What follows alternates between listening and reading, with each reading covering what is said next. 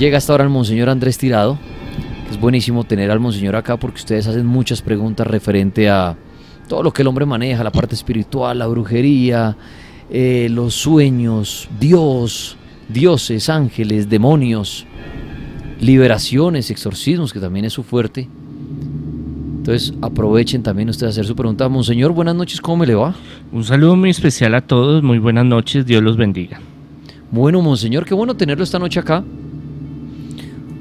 ¿Cómo andan sus seguidores, sus consultas? Mucha gente, muchos chukis, como dice usted, mucha maldad, mucha sí, brujería. Sí, es que eso se alborota, eso hay mucho, mucho problema espiritual, emocional y de liberación de exorcismo, de brujería. Hay mucho, mucho, muchas personas que se contaminan, que van donde brujos, que se hacen cosas, que abren puertas como para ayudarse para el progreso, para el amor, para la familia y terminan chuquiciados como decimos nosotros. Monseñor, para, para ahorita escuchamos una historia de una mujer que en un hospital empezó a, a sentir que se impregnaba esa energía por una serie de fenómenos paranormales que pasaban allí. ¿Cómo hacer para evitar ese tipo de, de contagios, si se puede decir así, eh, en sitios que uno apenas entra a conocer o que le toca trabajar allí? ¿Cómo, cómo bloquear, eh, bloquearse frente a ese tipo de, de situaciones? Resulta que todos somos energía, ¿no? La física cuántica habla de que todo el universo, la energía, la materia se va moviendo y todo queda impregnado. Partículas de esa energía están en todos los rincones de, del universo. Y donde nosotros estamos, eh, no puedo decirle guárdese dentro de una cajita de cristal en el fondo del mar para que nada lo toque, porque en las iglesias, en los cementerios, en los hospitales, en el trabajo, en las oficinas, yo voy mucho a, empresas y en muchas oficinas hay muchas cosas negativas. La oración, eh, tratar de ser una buena persona, recomiendo mucho el agua bendita, exorcizada, cargarla y, y atomizarse, digámoslo así, en un, un spray. Eso ayuda mucho. Eh, pedirle mucho a Miguel Arcángel la protección a la sangre de Cristo. Eh, el Salmo 91 es muy bueno cuando, hayan, cuando uno va a estos tipos de sitios. Claro está, hay lugares donde hay más actividad paranormal, hay más contaminación espiritual y hay sitios donde mm, se ha vivido circunstancias como de dolor, de duelo, de sacrificio, de tristeza y entonces somos vulnerables a veces a estas energías.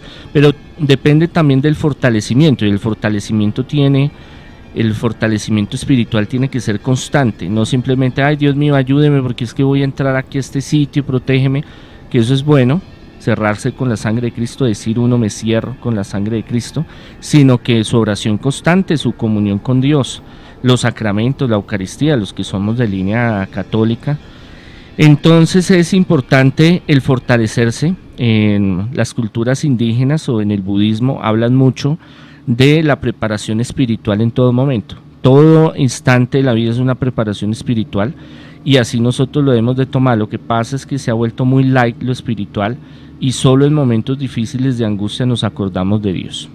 Monseñor Andrés Tirado, bienvenido y qué bueno pues que esté aquí con nosotros. Monseñor, los estigmas. Venimos hablando de eso con los oyentes, ellos vienen opinando. ¿Qué nos puede usted contar, Monseñor? La historia, las opiniones, testimonios acerca de los estigmas, Padre. Bueno, los estigmas es una de las manifestaciones paranormales más eh, complejas en el cristianismo. Viene desde los primeros inicios del cristianismo y ha habido grandes santos que han tenido los estigmas. El último así famoso fue el Padre Pío de Peter China y es una manifestación eh, muy, muy especial, mística, eh, que es, es, uno pensaría que en estos tiempos no se da, pero yo he estado aquí en Colombia y varios estigmatizados y en Estados Unidos también he conocido varios y en Argentina también y en México en Europa también hay. Lo que pasa es que esto es algo como muy secreto, muy encriptado, muy encerrado en, en la iglesia.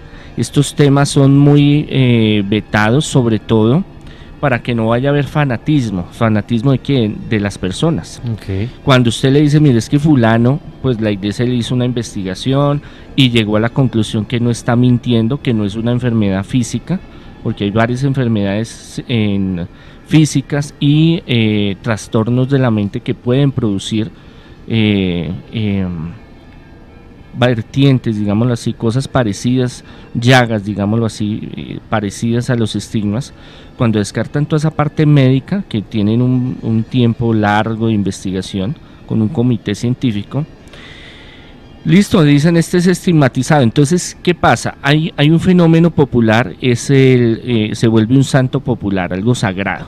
Ay, yo quiero estar con él, yo quiero que me haga una oración, ay, yo quiero hablar con él, yo quiero que me toque, yo quiero que me diga, es un hombre santo, ¿sí? Entonces voy a, a buscar. Entonces, por eso la iglesia se retrae, digámoslo, en ese, en ese aspecto. Y dentro de la iglesia hay una pugna muy fuerte porque todos los fenómenos paranormales son muy desacreditados. Y eso lo hemos hablado muchas veces. El, por ejemplo, el exorcista o el que estudia estos fenómenos paranormales es como el brujo, como el chamán, como el raro, como el que ese, uy, ese quién es, ese no, no es de nosotros, porque se ha vuelto algo muy cerrado y hay muchos que no creen en estos fenómenos, que creen en la teología científico-crítica y en la cual todo es mito, es leyenda, pero ya con milagros así extraordinarios como los estigmas, las apariciones marianas y otro signo de, del poder de Dios, pues obviamente la iglesia tiene que tener una prudencia en estos temas. Monseñor, si esto es una realidad, lo los estigmas y esto sucede, ahorita alguien preguntaba, ¿por qué Dios tiene que mandar esas señales y hacer sufrir a alguien? Con ese dolor de esas heridas, digámoslo así. Lo que pasa es que la psicología de Dios es muy diferente de la psicología humana. Para el que recibe los estigmas, no es un sufrimiento en vano, o sea que el, sufrimiento tiene un objetivo. Y ese sufrimiento es purgar cosas negativas, es eh, crecer espiritualmente, es un regalo que Dios le da. Un regalo de sufrir, de compartir un momento eh, unos días, unas horas, unos instantes, el sufrimiento que Jesús eh, vivió. vivió. Entonces psicológicamente póngase usted en la mente de una persona que dice, yo soy un pecador, cometo errores, pero Dios me está dando esta oportunidad de, de vivir algo que vivió Jesús. O sea, mi ídolo es Jesús. Esa es para la mentalidad que recibe los estigmas. Claro, para una persona escéptica, una persona escéptica dice, no, pues cómo va, cómo, o sea, no es entendible es como los, como los primeros eh, cristianos que los arrojaban a los leones. Y ellos decían, no, écheme, renuncia a Cristo y, y adore al emperador. No, no me importa, que me coma el león. Y allá se lanzaban. Porque la visión de ellos es una visión de que ellos morían, era un momento de sufrimiento y después venía la eternidad. Entonces el, el, el vivir este, digamos, este dolor, este sufrimiento que ellos viven, es un premio, un premio muy, muy fuerte, digámoslo así, muy, muy doloroso, pero que Dios les da para compartir, digámoslo así, una manifestación mística y física del poder de Dios. Los estigmas. Aquí Padre dice, si los estigmas son de verdad, ¿por qué no lo reciben todos los pecadores o no creyentes, mejor aún, para que crean en Dios? Sí, por ejemplo, las personas que dicen, ¿cuál Dios? No existe Dios y Jesús, Jesús era un charlatán, que van a creer en Jesús. ¿Por qué hace ese tipo de personas que se niegan que Jesús es el Hijo de Dios, por qué no reciben los estigmas? ¿O por qué Dios no haría eso? ¿Por qué cree usted? No, es que nadie ha dicho que no reciban. Hay casos eh, documentados en el mundo donde hay varios que han sido escépticos y han tenido muchos tipos de manifestaciones espirituales, no solo estigmas, sino revelaciones, apariciones, bueno, una cantidad de cosas. Y a veces son personas que no.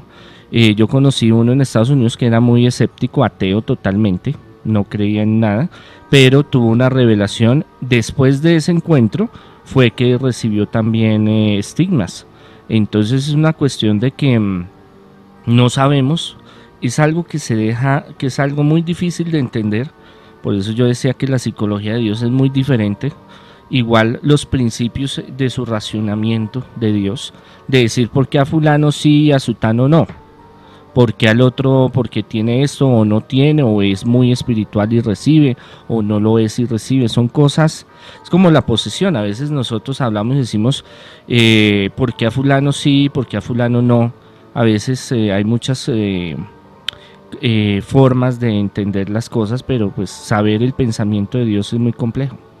Muy bien, monseñor, gracias por su explicación sobre los estigmas. Acá preguntan, dicen que si alguna vez usted ha tenido o ha conocido casos de estigmas en persona, o sea, que había, haya visto una persona Sí, con estigmas. claro, aquí en Colombia, en Estados Unidos, en México, en Argentina.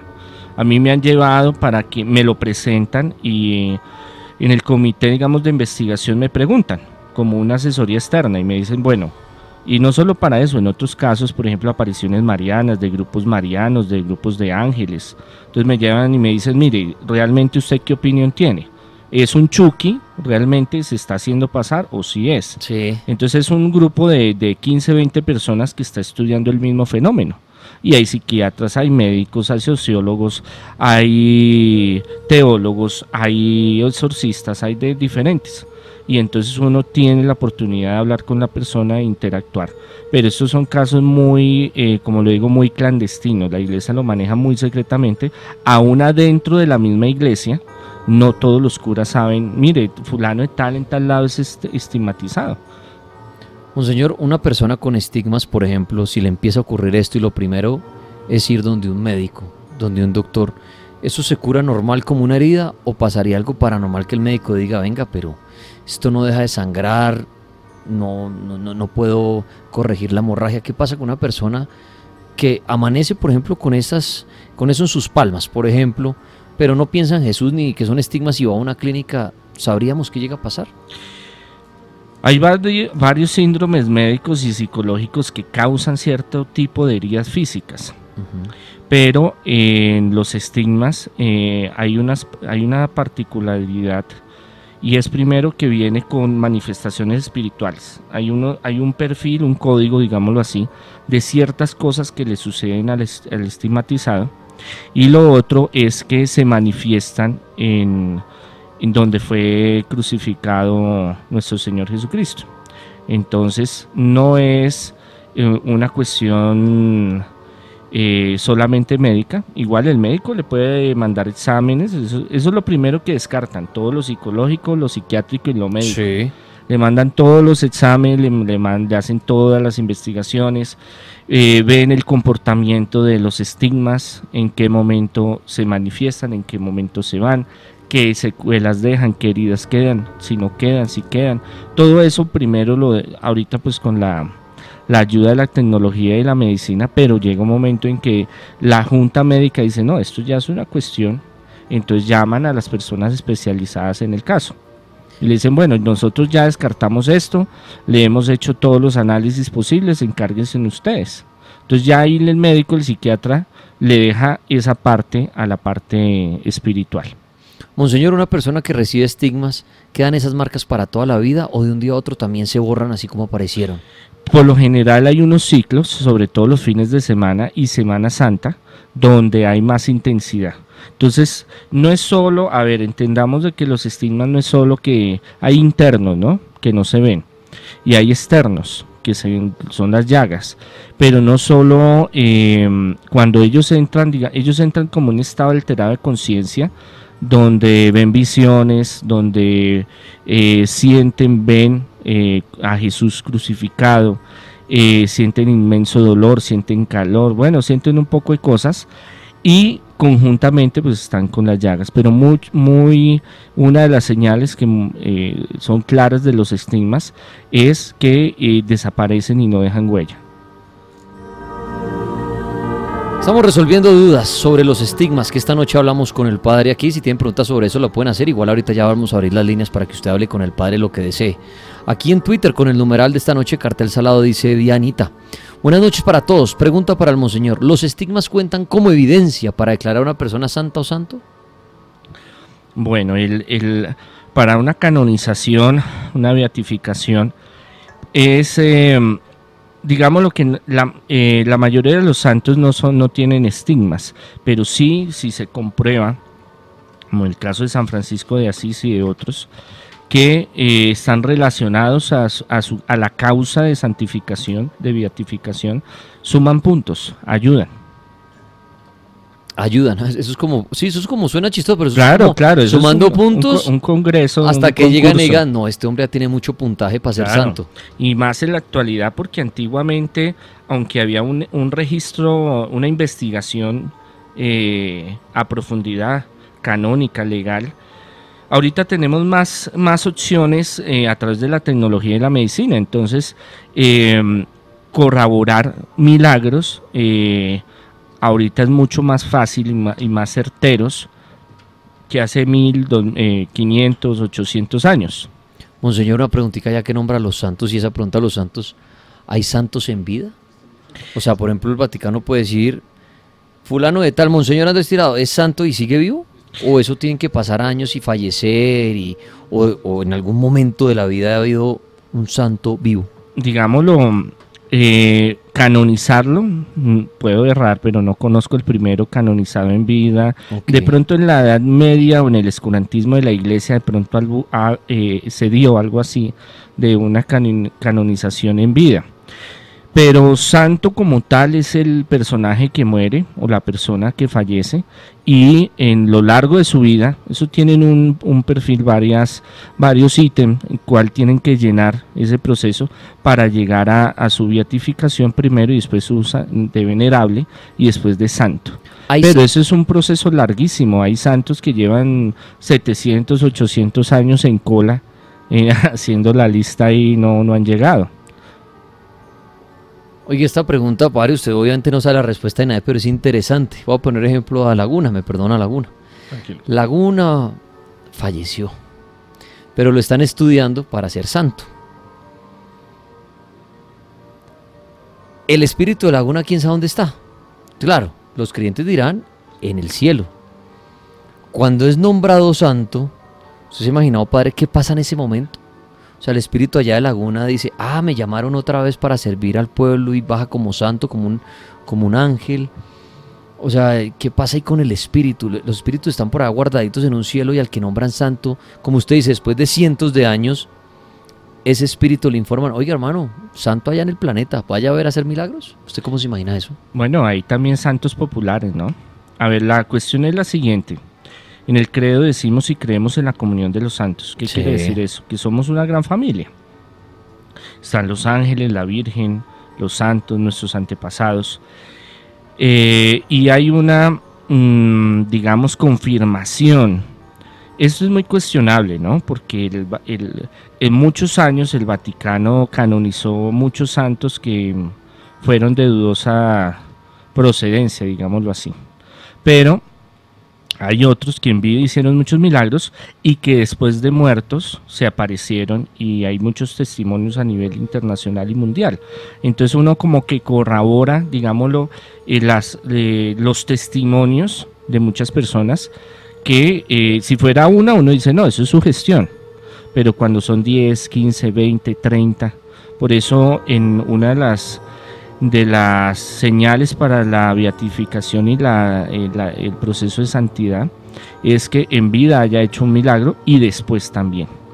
Pero eh, los tres eh, pilares fundamentales es una vida, un testimonio ejemplar, que haya ido acorde a la iglesia, a la tradición de la iglesia, y tercero, que haya hecho pues algún milagro extraordinario que se pueda comprobar con varios testigos. Y bueno, ahorita pues como lo decimos, la medicina, la psiquiatría ayuda para descartar a veces eh, falsos positivos, digámoslo así, espirituales. Pero sí, hubo una época donde la iglesia en el escurantismo hubo una gran manipulación económica, política, religiosa y hicieron muchos desmanes y muchos fueron canonizados, pero realmente eran tiempos muy diferentes, ¿no? Ahorita usted cuestiona, puede cuestionar. Antiguamente no, usted cuestiona, usted es un hereje, hay que echarlo a la hoguera.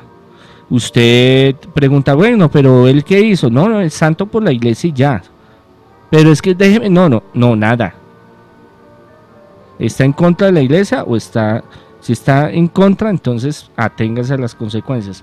Y es, es complejo. Ahorita los, los, tiempos han cambiado y la teología también ha, ha cambiado el método de la investigación y eso ayuda muchísimo para la investigación sobre todo de las últimas canonizaciones. Muy bien, líneas abiertas para que ustedes hablen con el Padre un rato.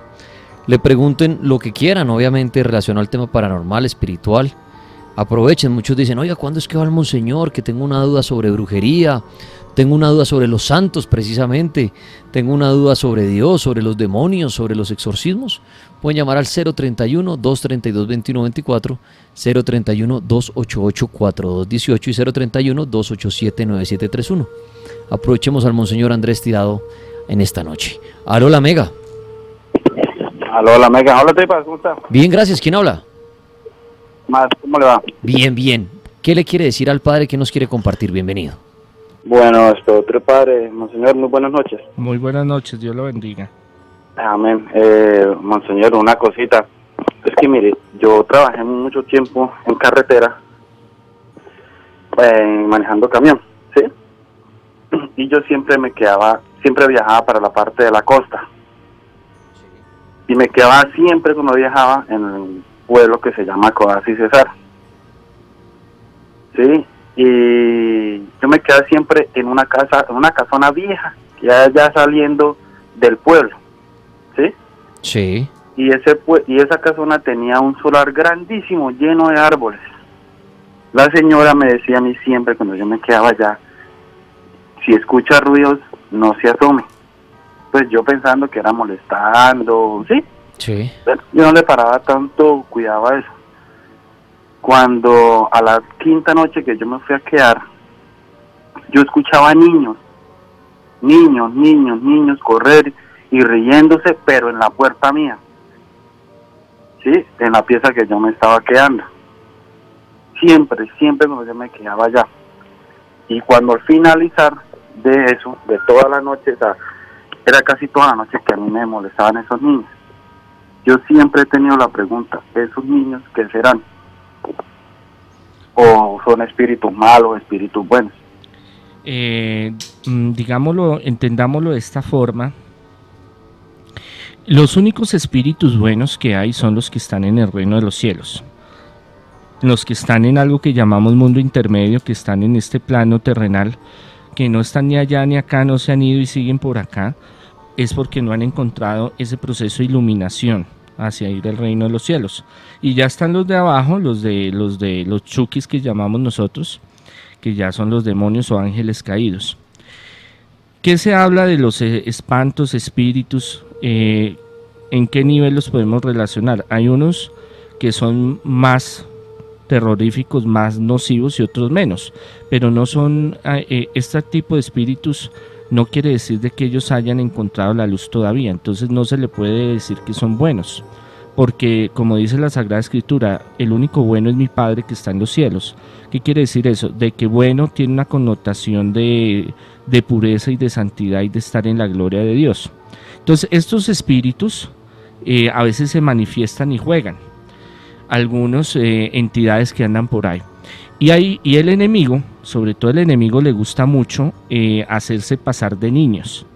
Eh, de pronto algunos han visto algunas películas de terror donde a veces aparecen niños en las películas. El, el demonio se disfraza o toma la imagen de un niño, a veces para dar confianza.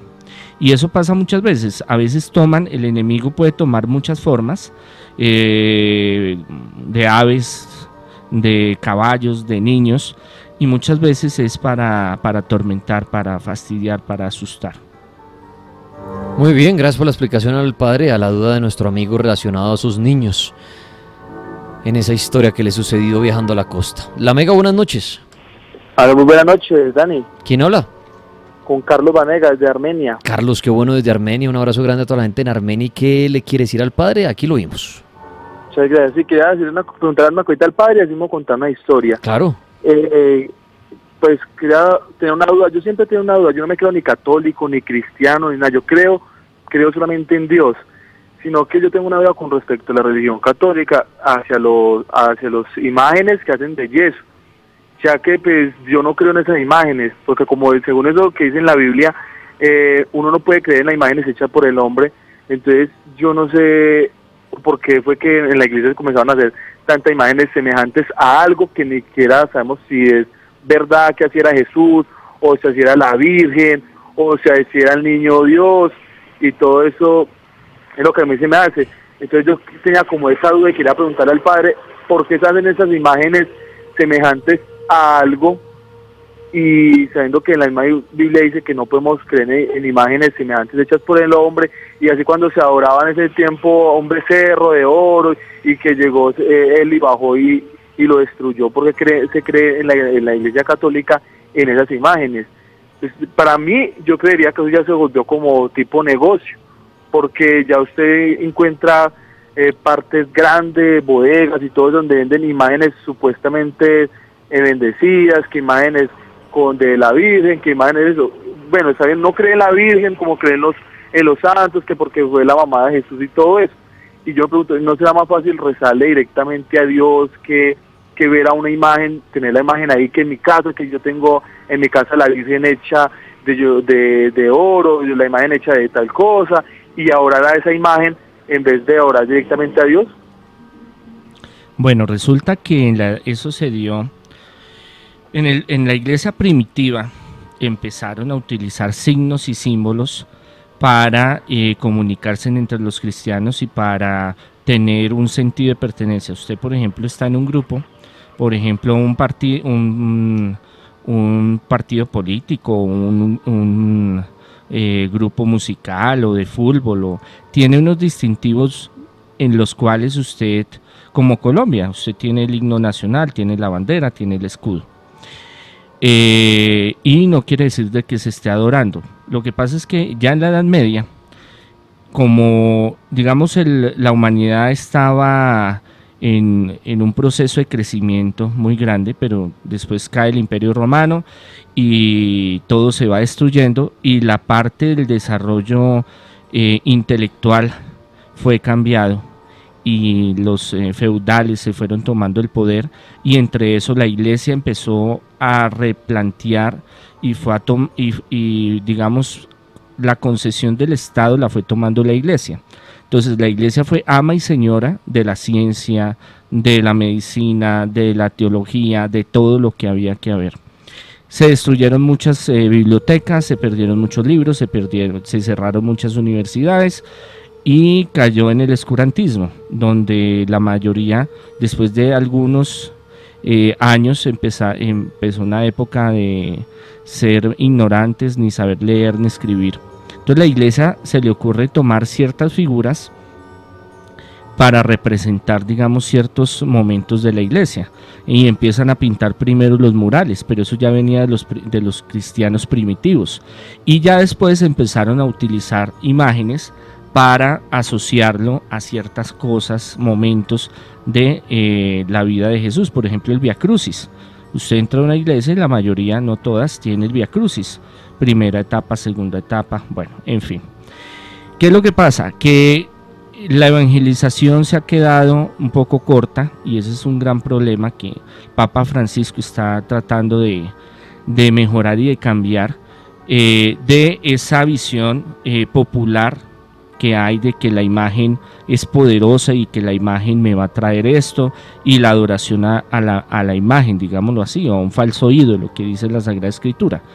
Pero la concepción no es esa. Y, por ejemplo, personalmente yo puedo estar al frente de una imagen de la Virgen María y yo sé que es un yeso, que es pintado, que refleja, me conecta con la Virgen María, por ejemplo, con algún santo, un Jesús, por ejemplo, pero yo sé que ahí no está. Es un símbolo, un signo, eh, y que a, lo que representa es lo que yo realmente adoro y creo que es eh, Jesucristo, la Santísima Trinidad.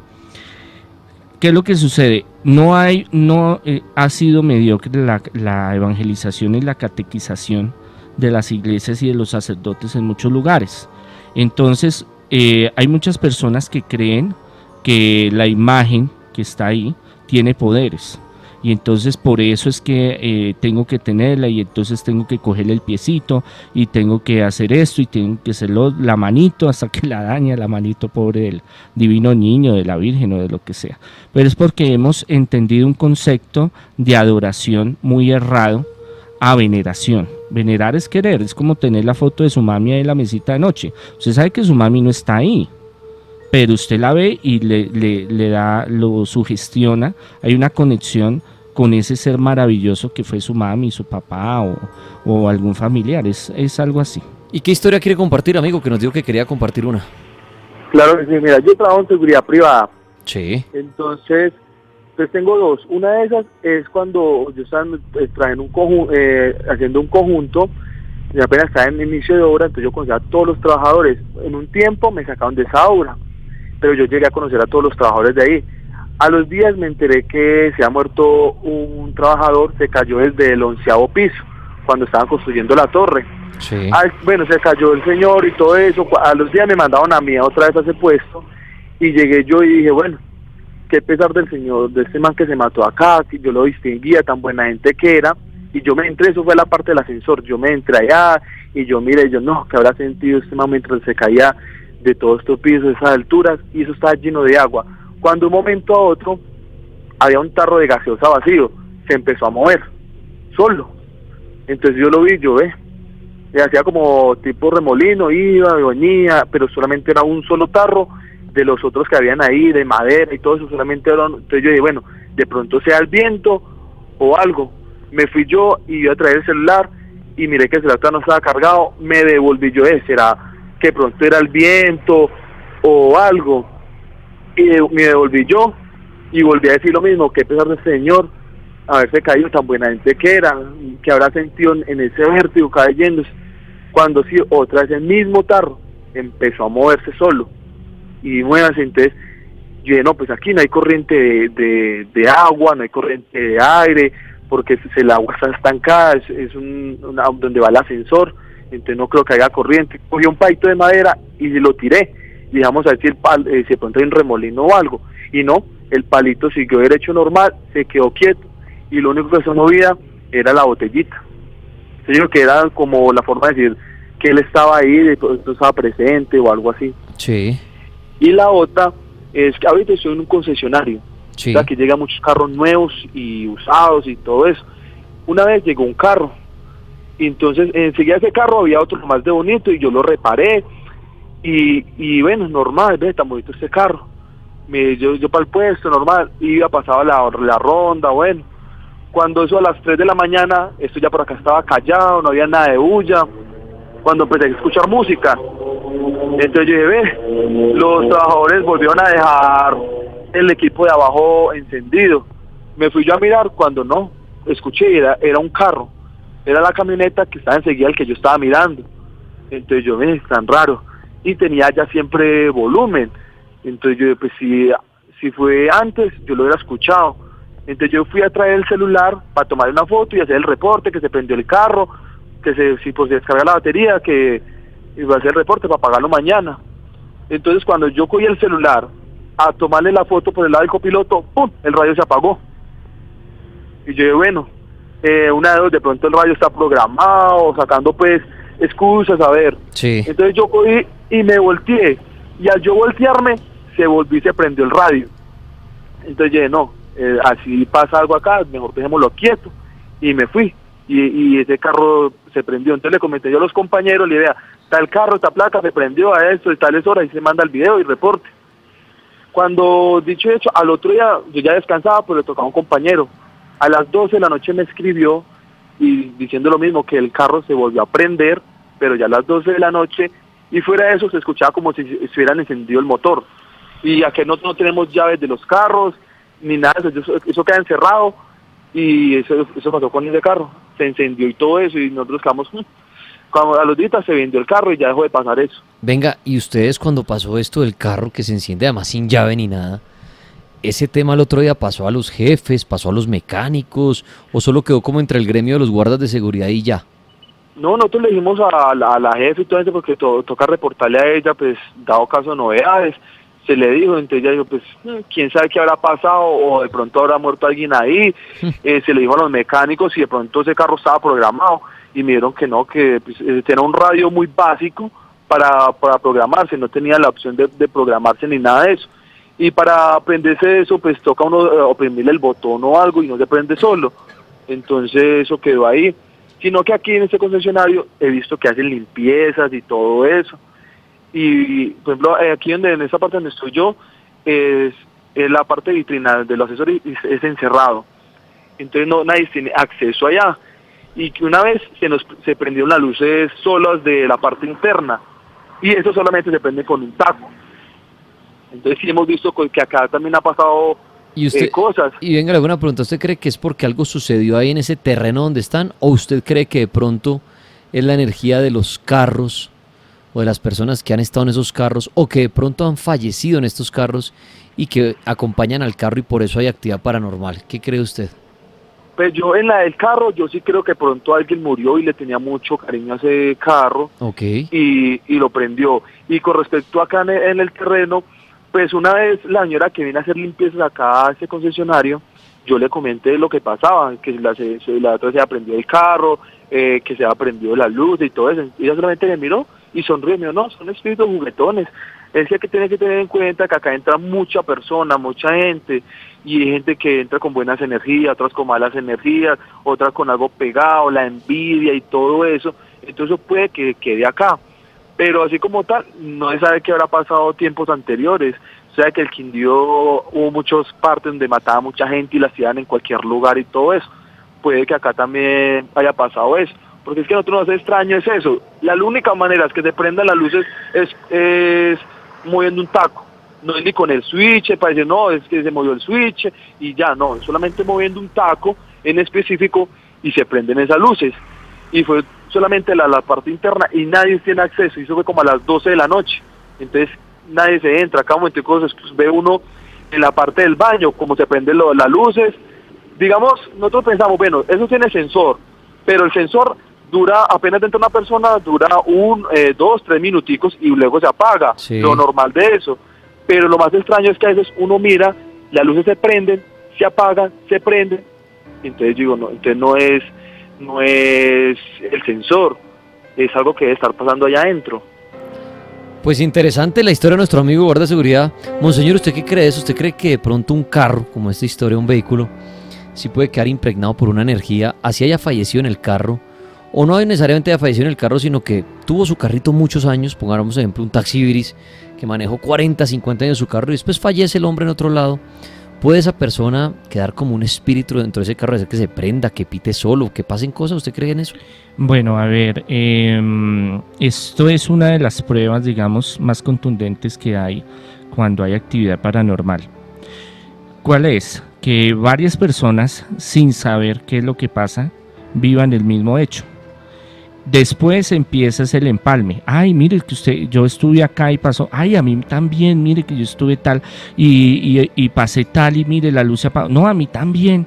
Entonces, hay lugares yo voy a muchos lugares que tienen bastante actividad paranormal y em, se manifiesta mucho que los objetos los cambian de lugar, se prenden, se, se apagan equipos, em, las luces, juegan mucho con las luces y los carros también. Yo he tenido muchos casos, a mí me llevan muchos carros para bendecirlos, exorcizarlos, porque hay carros, eh, sobre todo hay algunos que son de recuperación de siniestros.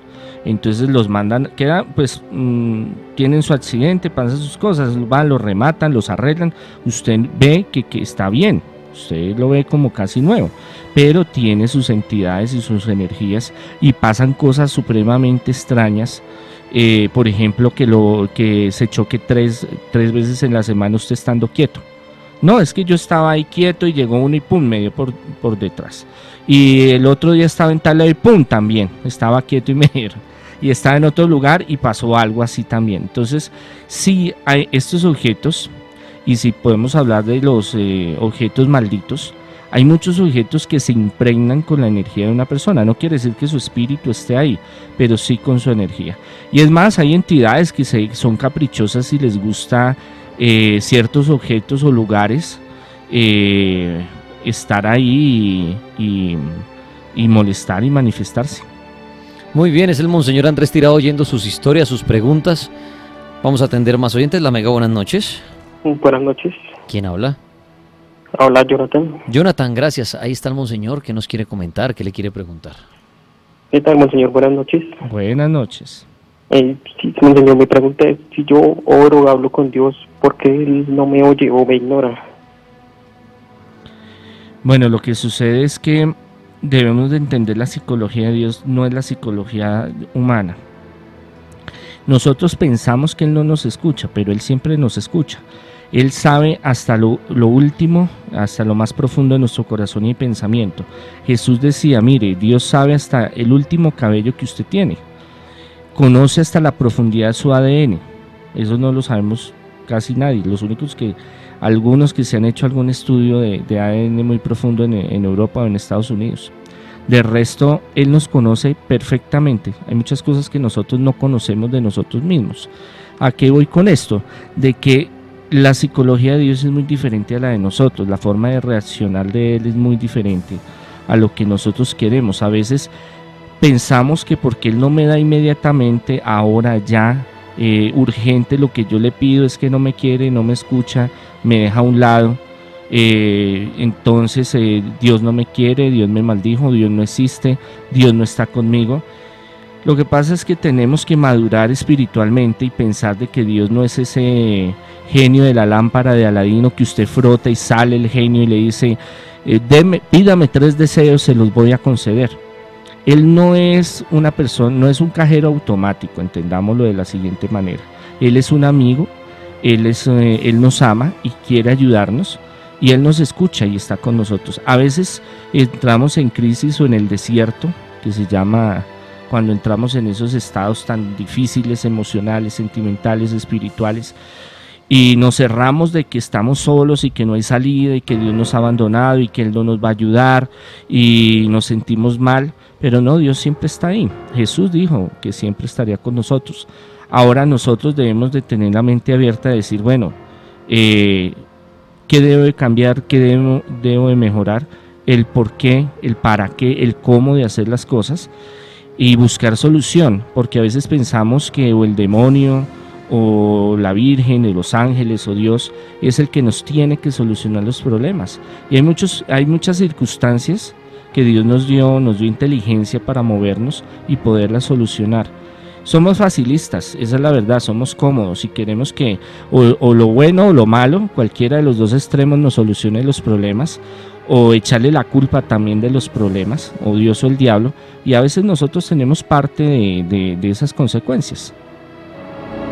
Ahí está la respuesta al monseñor a la pregunta que por qué le hablo a Dios y él me ignora. Ah, Lola Mega, buenas noches. Hola, buenas noches. Sí, bienvenida al cartel paranormal de la Mega. Em, ¿Qué pregunta tiene para Monseñor? Tengo pregunta y tengo historia. Claro, adelante. Pues la verdad es que mm, son muchas cosas que me han pasado. Pero antes, antes mm. eh, vamos primero con la pregunta, monseñor, y después vamos con su historia. Eh, de las cosas entre las que he estado en un tiempo, quise ser medio. Estuve haciendo esas prácticas, asistí a las sesiones que se hacían y yo me acuerdo que la directora decía que si no se metía en eso, porque eso hace uno como un pacto. Eso haciendo un ritual el día que decidió uno tomar como ese estudio. Ella nos decía que ese era un estudio de magia blanca, que eso no era malo, que, bueno, cosas así, más sin embargo, nosotros hacíamos sesiones a la madrugada e invocábamos a María Leonza, a Juana de Arco, bueno, y muchos espíritus así. Mi pregunta es, yo me retiré de eso. Ella nos decía que uno queda ligado totalmente. Que es verdad que uno queda ligado totalmente, pues después pasaron ciertas cosas en mi vida. Eh, pasé por una iglesia cristiana, me hicieron, mm, bueno, eso tiene como diferentes nombres mi exorcismo, liberación. Fue fuerte el, las cosas que tuve que pasar y pues aún a veces siento que los espíritus me hablan. No sé si es un producto de imaginación, pero a veces veo cosas. Bueno, mira. ¿Queda uno totalmente ligado o si se puede uno librar de todos esos espíritus para que le traigan buenas cosas a la vida de uno? Bueno, hablábamos ahorita de los buenos espíritus, y no, en sí no hay buenos espíritus, hay inofensivos y hay más agresivos. Bueno, mire, el, el, espiritismo, y un día estos podemos hablar en el programa sobre mediunidad y los diferentes tipos de espiritismo, y es muy largo y muy complejo y hay muchos niveles. Pero lo que le dijo ella es verdad, usted hace un pacto con esos espíritus. Ahora, el problema es, ¿qué son, ¿quiénes son? Porque él puede bajar y le dice, no, yo soy el negrito Felipe, por ejemplo, yo soy Fumanchú, o yo soy Montebello, o soy Guatepure, o soy la eh. Pero usted cómo corrobora que son ellos. Ahora, usted no sabe en qué nivel espiritual están ellos. Aún que baje y diga soy San Benito, que es uno de los santos más conocidos que tenemos de liberación. Y ahí es cuando usted, cuando usted presta su materia para hacer esos rituales, para hacer esas invocaciones, queda un pacto, queda una alianza con esas entidades. Y eso no es simplemente, ay, me retiro y tal luego y me voy. Eh, yo he tenido muchos casos así de ayuda para este tipo de, de personas que han eh, en diferentes líneas de espiritismo, porque hay muchas. Eh, y desafortunadamente quedan ligados con esos espíritus, no para siempre, hay que hacer un tratamiento muy profundo, pero usted abre puertas y puertas espirituales y mentales donde hay conexión con esos espíritus. Por eso usted desarrolla una sensibilidad y usted va a seguir sintiendo que le hablan, que le miran, que le dicen eh, sueños, cosas, porque usted no se, todavía no se ha roto eh, en forma profunda ese vínculo que se dio en ese día. Claro, a veces nos dicen, no, esto es algo bueno, esto es magia buena, esto es para ayudar a fulano, o es para que el espíritu le ayude a usted. Pero el problema es, ¿qué espíritu es? Ahora, eh, en esto se ve mucho es el beneficio personal no, yo hago tal sesión de espiritismo, invoco tal espíritu porque quiero que el amor de fulano venga, o quiero tener poderes o facultades paranormales, o quiero saber secretos de la humanidad, o yo quiero tener fortuna en el trabajo, éxito y prosperidad, o yo quiero tal enfermedad poderla eh, sanar. Y a veces los santos no se prestan para eso, porque los ángeles y los santos y, nuestros antepasados que están en el reino de los cielos, tienen que trabajar bajo un permiso. Si no, hacen, si no están bajo ese permiso, pasa lo de Lucifer, Satanás, Belcebú, todos estos ángeles caídos que por desobediencia fueron expulsados. Entonces hay una, hay una organización en el reino de los cielos y el santo o el ángel no es como lo dije ahorita en referencia con Dios, ese, ese genio de la lámpara maravilla de que usted lo frota y sale el espíritu y él le dice, le voy a dar esto y le voy a dar. El único que se pone a comprometerse así son espíritus bajos, burlones y, el, y los demonios. Y a veces cumplen, a veces no cumplen y a veces traen consecuencias muy fuertes. ¿Qué le puedo aconsejar sobre iglesias cristianas evangélicas? Que ayuden en este tipo de cosas es difícil, no son especializados, son pocas las que creen en liberación y exorcismo y eh, creen que hacer eh, represión y hacer combate espiritual es hacer un exorcismo o un trabajo de estos espirituales tan profundos.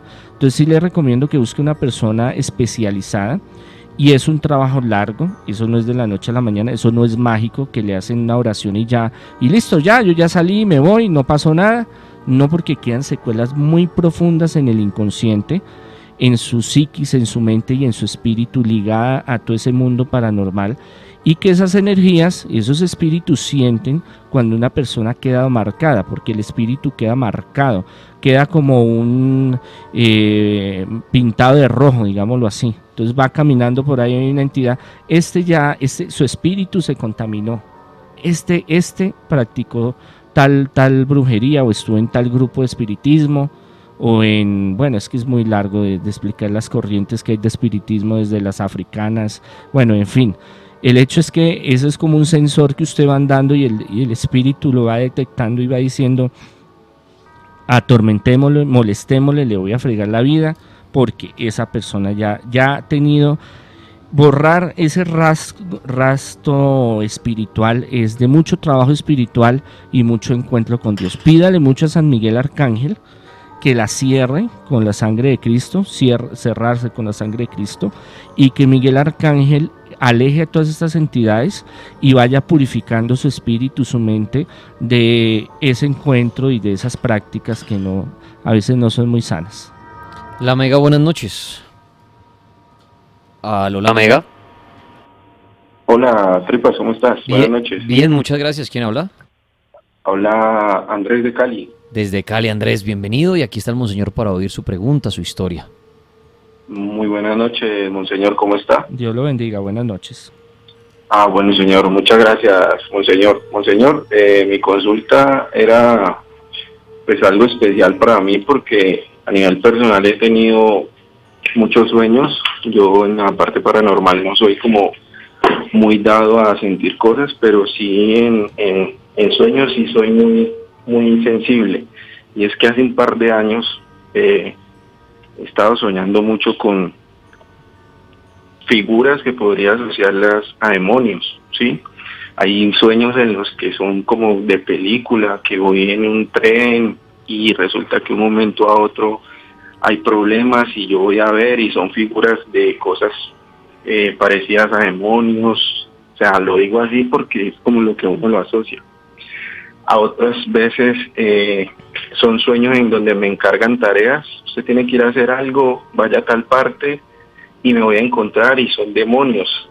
Y son cosas que veo personas, por ejemplo, muy eh, convertidas, como, como caras feas, pero en medio de mis sueños, cuando pues me doy a la, a la, a la tarea de saber qué son demonios, eh, empiezo a hablar con ellos, ¿sí?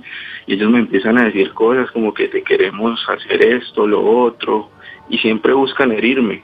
Eh, hace dos días, dos noches, em, soñé inclusive con un familiar y, tomaba una actitud toda rara y yo la asociaba pues con, con demonios y me decía como que bueno esto es tal cosa nosotros queremos hacer esto lo otro eh, tenemos no sé planeado algo y siempre es como un diálogo pero nunca me dicen como eh, mira no sé no sé si uno recibe una directriz de un demonio pero eh, necesitas que haga esto no sé qué puede pasar ahí, pero siempre son sueños asociados a, demonios. Nunca he tenido cosas que yo los diga y los vea, no, pero siempre hablo con ellos en los sueños y siempre me dicen que me quieren hacer algo. Siempre es que me quieren hacer algo, pero en medio de los sueños nunca puede. Siempre hay algo o que me escapo o que me salvo y ahí termina el sueño. Bueno, resulta de que mm, en su caso yo le puedo decir que hubo hace muchos años alguna cosa, alguna conexión con algún espíritu, alguna entidad bien baja. ¿Cuál? ¿Qué fue lo que pasó? No lo sé, eso tocaría hacer una investigación para llegar a decir, no, es que usted le pasó, le hicieron, le sucedió, usted invocó, bueno, no sé, no sé. Eso no, no, no le puedo decir. Pero lo que sí le digo es que eh, hay algo que estamos hablando la vez pasada que eran los desdoblamientos y hay entre uno de ellos el desdoblamiento psíquico mental. En los sueños hay, hay conexiones mentales que se, por encuentros, digamos, con entidades espirituales bajas, eh, se desarrollan más en los sueños que en la vida cotidiana. Y, los, y la sensibilidad de una persona no es la misma de la otra, son muy variables. Hay unos que ven, sueñan, sienten, otros solo que sueñan, otros solo, solo sienten una presencia. Bueno, es, es muy diferente para cada caso. Y cuando hay ese, esta, esta vinculación psíquica con estas entidades, hay un encuentro eh, mental y espiritual con estos espíritus y ellos transmiten conocimientos y ellos hablan con cosas y piden cosas y atacan y hacen cosas en los sueños. Y es bueno, yo les recomiendo primero, eh, cuando se vaya a acostar o a los que les suceda esto mismo, eh, cerrarse con la sangre de Cristo, hacer tres credos con mucha fe, pedirle a San Miguel Arcángel que lo cubra, lo proteja, esparcir o tomar agua bendita si tienen a la mano, eh, y antes programarse. Eso no es que se programa y ya lo logra en una primera noche, que es programarse antes de que usted se acueste, hace su oración y mentalmente este es mi cuerpo, yo no me voy a prestar para hablar con ningún espíritu, ninguna entidad, yo estoy con Cristo, yo soy de Cristo, esta es mi mente, yo no permito que nadie entre a mi mente, nadie va a tener control en mi mente. ¿Por qué? Porque estos espíritus, eh, al interactuar con nuestra mente, nuestro espíritu nos contaminan y debe haber algún vínculo en el cual psíquicamente usted se vincule con estas entidades que están en otra dimensión. Y estos espíritus pues causan problemas en la vida cotidiana de, nosotros, los seres humanos. Eh, ya psicológicamente puede ser problemas de, de, inseguridades, de miedos, de, pero bueno, eso ya lo hablan los que son expertos en la parte de psicología. Pero desde la parte espiritual le puedo dar ese consejo que todas las noches haga ese, ese ritual, por entre comillas llamarlo así, de las indicaciones que le doy, para que usted vaya afianzando su mente, su espíritu y no se deje atormentar tanto en la noche. Monseñor Andrés Tirado, para ir cerrando esta hora y dar las gracias a usted por haber asistido en esta hora, que alguien me preguntaba en redes sociales, ¿qué pasaría en un caso hipotético que alguno se despierte con estigmas o le empiecen a suceder estigmas? ¿A quién debe acudir? Bueno, estos, estos son casos muy raros en el mundo, estigmatizados oficiales hay muy pocos en el mundo, pero si resulta que le llega a salir por X o Y circunstancias, primero estar muy tranquilo, muy relajado, eh, manejar eso, entre familia o entre la persona y descartar todo lo médico. Ya después de que descarten todo lo psiquiátrico, lo psicológico, lo médico, entonces ahí sí ya habrá alguna persona encargada de la parte espiritual que lo pueda guiar eh, dependiendo de su corriente, de la espiritualidad que maneje o la religión que pertenezca. Y ahí ya empezará un proceso que es largo, es tedioso, eh, los aíslan de los lugares, o sea, los, eh, ¿Se lo llevarán para el Vaticano a vivir? No, algunos no. Hay unos en el Vaticano, pero no, por lo general cada país tiene como una especie de casa o albergue, digámoslo así, o finca, donde los eh, pues voluntariamente, digámoslo así. Lo que pasa es que es una, una circunstancia de que usted ya no puede trabajar, por ejemplo porque usted está trabajando y se está desangrando, lo ven y lo miran y pues imagínese la... Además yo pensaría, y me corrimos señor, que la iglesia lo debe tomar como, como ratón de laboratorio para estudiarlo. Experimentación, sí, por eso es largo el tratamiento. Primero entran y empiezan a hacerle muchos análisis, estudios. Em, hay una veneración, ¿no? Hay un respeto, pero entre respeto e incredulidad también. Entonces decir realmente sí es un estigmatizado o es un problema mental o un problema físico, biológico de su ADN, porque a veces hay casos eh, donde el, organismo genera ciertas llagas. Entonces todo eso empiezan a, desarrollarlo y hay un comité de exorcistas eh, y de personas que trabajan también en, la parte de parapsicología, científicos que empiezan ese proceso y empiezan a, y eso se encarga el obispo de la zona y bueno, hay un poco de, de protocolos que ellos manejan para llegar y decir si este es. Cuando ya dicen si este es, y eso no es de la noche a la mañana, entonces hay unas recomendaciones y en esas pues está el aislarse. ¿Se podría entonces uno, monseñor, de pronto si uno le tiene miedo a la iglesia o caer en manos como un ratón de laboratorio y que lo encierren ya de por vida, quedarse callado y vivir con los estigmas su día a día y con vendas? Bueno, no sé cómo sería el... o eso también sería como visto como un pecado de parte de Dios que usted no vaya a la iglesia y, le, y les muestre esto? No es un pecado de Dios, es la libertad del ser humano, pero, eh, y no es que estén allá obligados o secuestrados, no, claro. No. Sí, no es que... Eso es un problema para mí. ok. Sí, no, no, no. Lo que pasa es que le dan la opción a usted, mira, hay tales lugares, bajo su condición le, le sugerimos, le recomendamos esto y esto. Ah, ya. Porque ya su vida va a cambiar y entonces su vida eh, puede seguir, puede manejarla de cierta forma, pero llegará un momento en que usted ya no lo pueda controlar, porque cuando ellos entran en estados alterados de conciencia, en estados místicos, ya ellos no manejan su organismo. Entonces no es una cuestión de que yo me, sugestione o yo me controlo mentalmente, me programo para que no suceda, no, lo toma la, manifestación espiritual mística y lo tomó. Entonces ya empieza uno a decir, no, caramba, pues, ¿qué voy a hacer? Si allá me dan un espacio donde yo pueda estar y meditar y orar y, y, convivir con esto, pues eh, eh, lo hacemos. Pero son muy, muy pocos casos en el mundo. Monseñor Andrés Tirado, las personas que lo buscan de manera privada para todo el tema espiritual, de brujería, eh, liberaciones, ¿en dónde lo pueden contactar a usted? El 600-3445 en Bogotá en las tardes en Instagram, Twitter, Facebook, YouTube. Monseñor Andrés Tirado, Congregación Sacerdotal Internacional, Católicos Independientes, Sanación, Liberación, Consejería Espiritual, Ayuda en Progreso, Restauración de Hogares, los niños que ahorita viven tantas cosas tan terribles Y la especialización de Sakachukis, ¿no? De los exorcismos, de la ayuda para la brujería y todos estos fenómenos paranormales, con mucho gusto estamos para colaborar. Monseñor Andrés, muchísimas gracias. El Señor los bendiga, una feliz noche, siempre en la noche cerrarse con la sangre de Cristo, pedirle a, Miguel Arcángel la protección y Dios los bendiga infinitamente.